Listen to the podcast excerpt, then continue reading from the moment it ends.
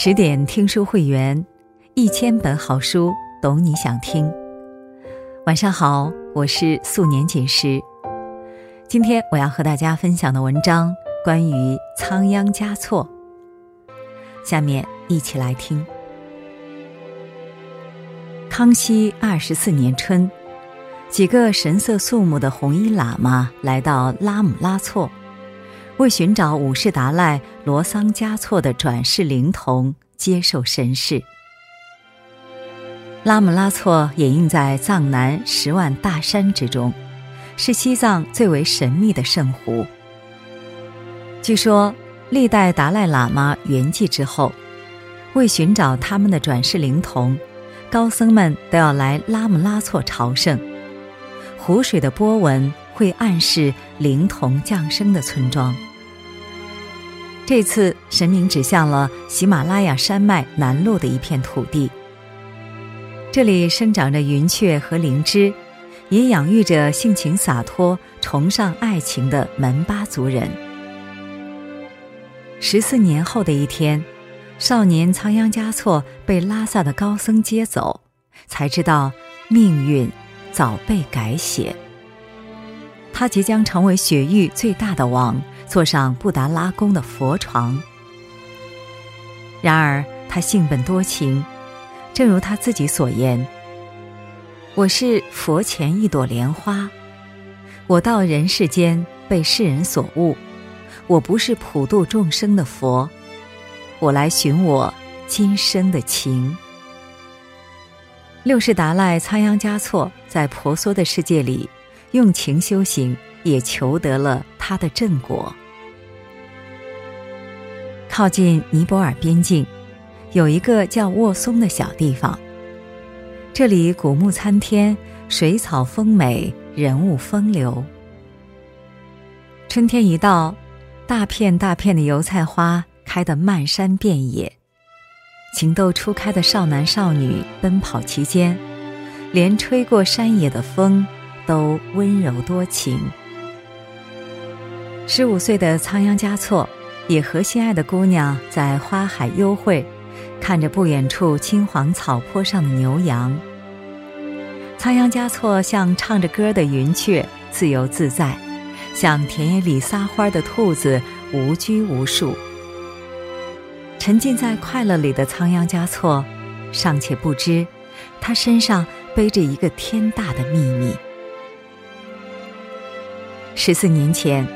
不满周岁的仓央嘉措被从天而降的神士选中。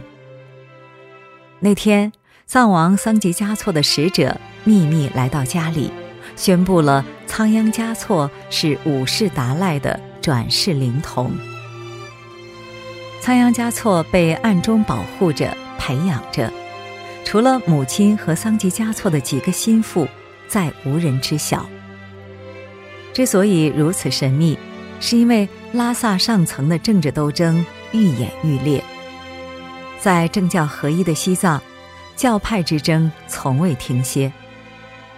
五世达赖圆寂之前，政敌丹增达赖汗在西藏的势力迅速崛起。五世达赖把发扬格鲁教的重担交给了精明强悍的弟子桑吉嘉措。为了稳定政局。桑吉嘉措密不发丧，暗中寻找转世灵童。他把仓央嘉措放养民间，对外假借五世达赖之名发号施令。一六九六年，清帝康熙远征噶尔丹，从俘虏的藏人口中获知五世达赖早已仙逝，桑吉嘉措是幕后之主。康熙勃然大怒。向桑吉嘉措兴师问罪。桑吉嘉措诚惶诚恐，马上安排六世达赖的坐床大典。仓央嘉措就在这样的时代背景下，被推到了西藏宗教政治斗争的漩涡中。这年秋天，拉萨的使者将仓央嘉措迎至浪卡子，领受密宗灌顶。十月份正式成为第六世达赖活佛。日落前，布达拉宫被夕阳染成金色，汹涌舒卷的云絮从头顶飘过。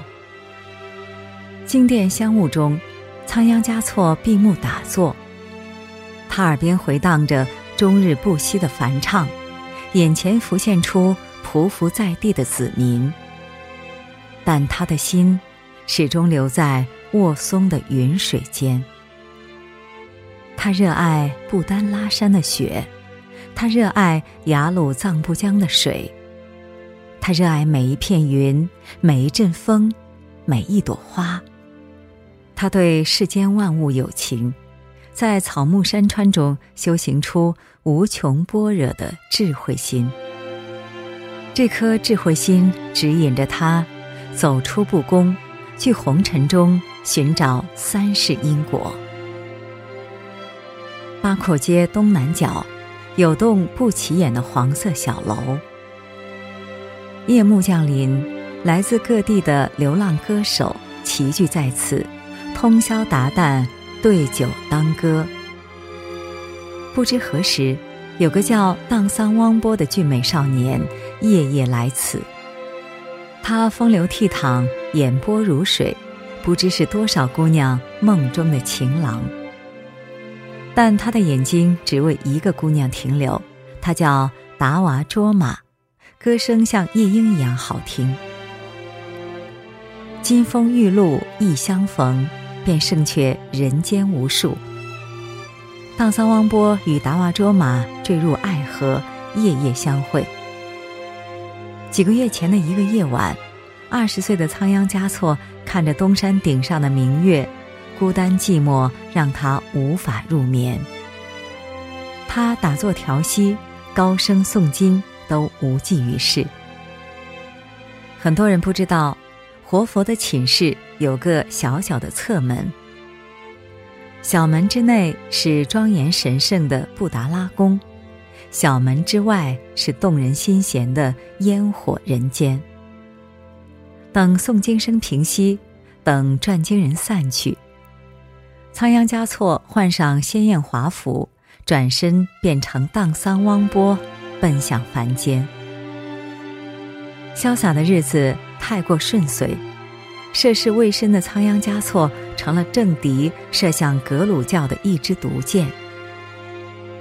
一个漫天飞雪的冬夜，从小酒馆绵延至布宫的一串脚印，拉开了仓央嘉措的第一场历劫。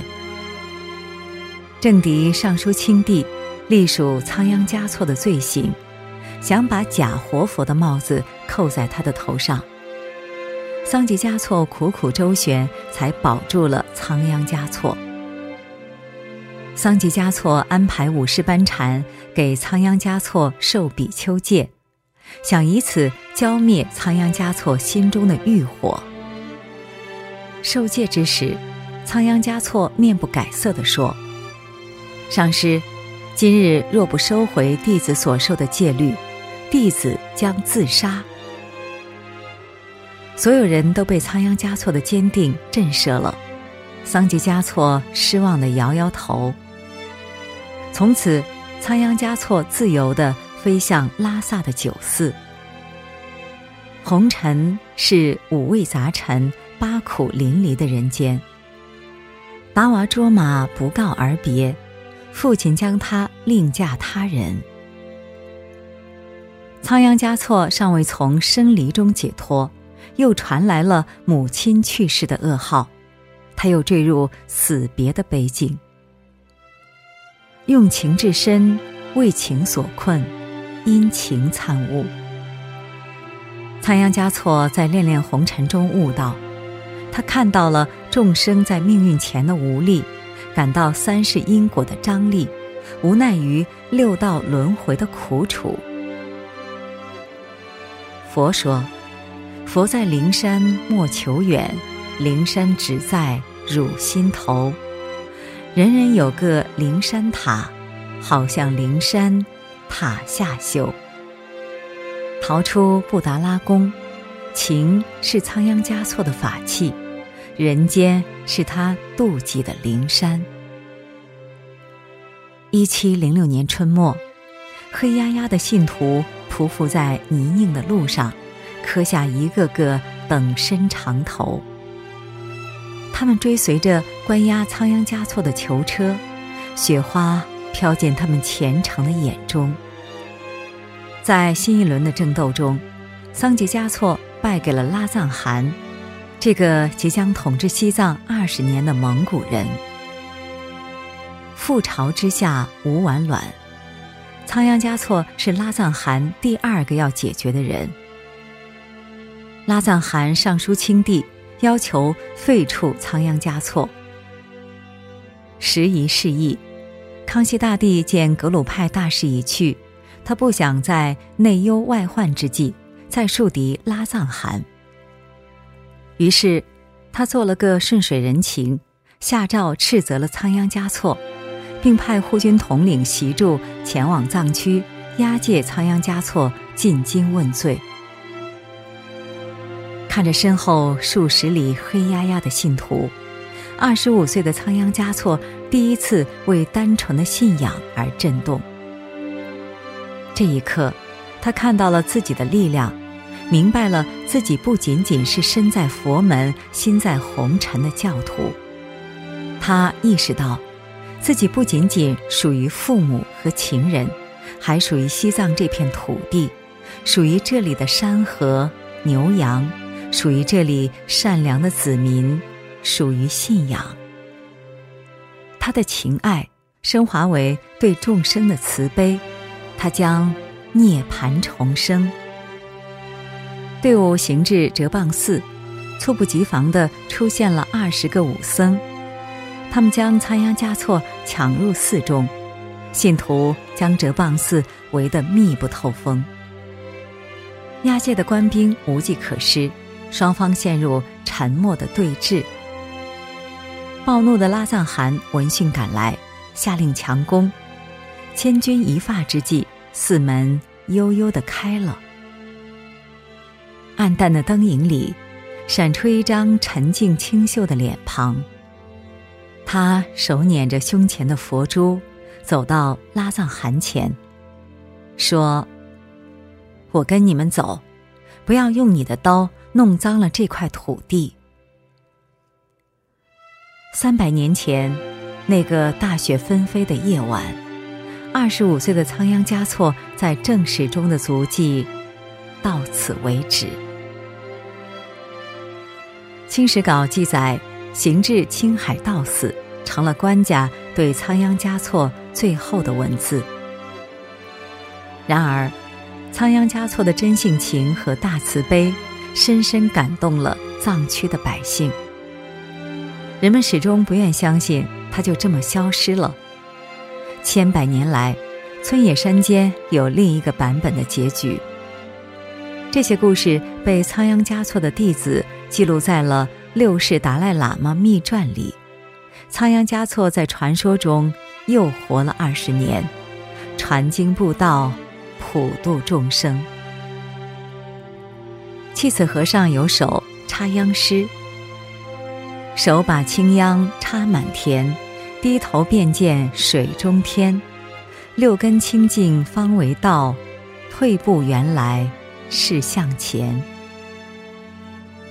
仓央嘉措从庙堂退入红尘，背灯和月救花阴，又从红尘退入佛门，十年踪迹十年心。不同的经历，同样的情心，仓央嘉措从未克制内心的情。直到他找到了对众生的大爱和深情，这或许就是他苦苦寻觅的双全法，以此不负如来，不负卿。仓央嘉措一生都是挣脱束缚的痕迹，身为活佛，却说出了世间最动人的情话。天生情种，却遁入空门，为众生殉道。仓央嘉措曾因放浪形骸，在布达拉宫三堂会审，一众高僧大德为他定性为迷失菩提。他是落到凡间的菩提果实，在迷失中，用最纯真的天性守护一颗多情的心。世道坎坷，风雨交加，面对光怪陆离的人世间，还能从内心生发出情感，是一种能力，也是一份智慧。愿你用情至深的活着，感受时光，感受山川，感受人间，最终感受到生而为人的喜悦。